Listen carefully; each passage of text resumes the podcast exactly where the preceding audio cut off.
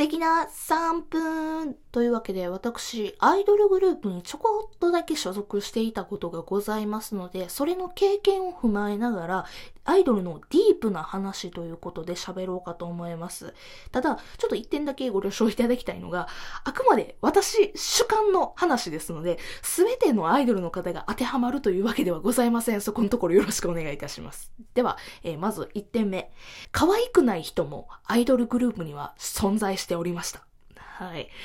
あの、うちのそのグループ、もうめちゃくちゃ可愛らしい、美少女図鑑にも載るような可愛らしい子もいれば、もうアイドル成り立てみたいな芋っぽい子まで本当にね、幅広くいらっしゃいまして、まあもう本当にね、グループ内の顔面格差っていうのは確かに存在していましたね。うん。まあ、ただ、決して芋っぽいからとか、ブサイクやからといってアイドルになれない、売れないっていうわけじゃないんですよ。じゃあどういう子が売れるか。もうここがね、2点目なんですけども、一生懸命に何事にもストイックに練習している、そういう子の方が、アイドルって売れちゃうんですよね。本当に。うん。なんでかっていうと、まあ私のその経験を踏まえて言うと、私のグループは週に2回レッスンがあったんですね。うん。で、私結構学業とかがあって、週1でしかレッスンに行けなかったりしたんですけど、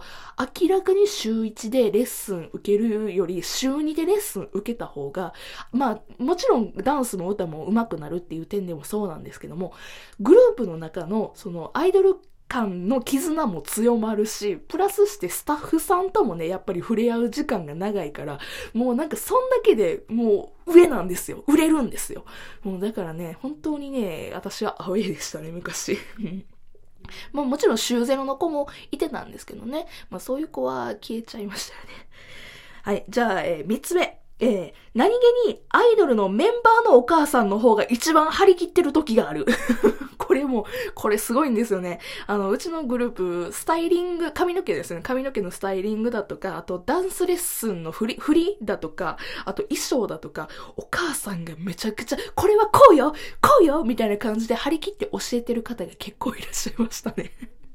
うん、スタイリングにしてもなんか美容師の方がいらしたので、なんかね、次、ふーちゃんやってあげるよみたいな感じで 張り切って髪の毛いじってもらいましたね。まあ、それはあるあるということで。えー、じゃあ、四つ目。えー、高確率でアイドルって早くに結婚しています。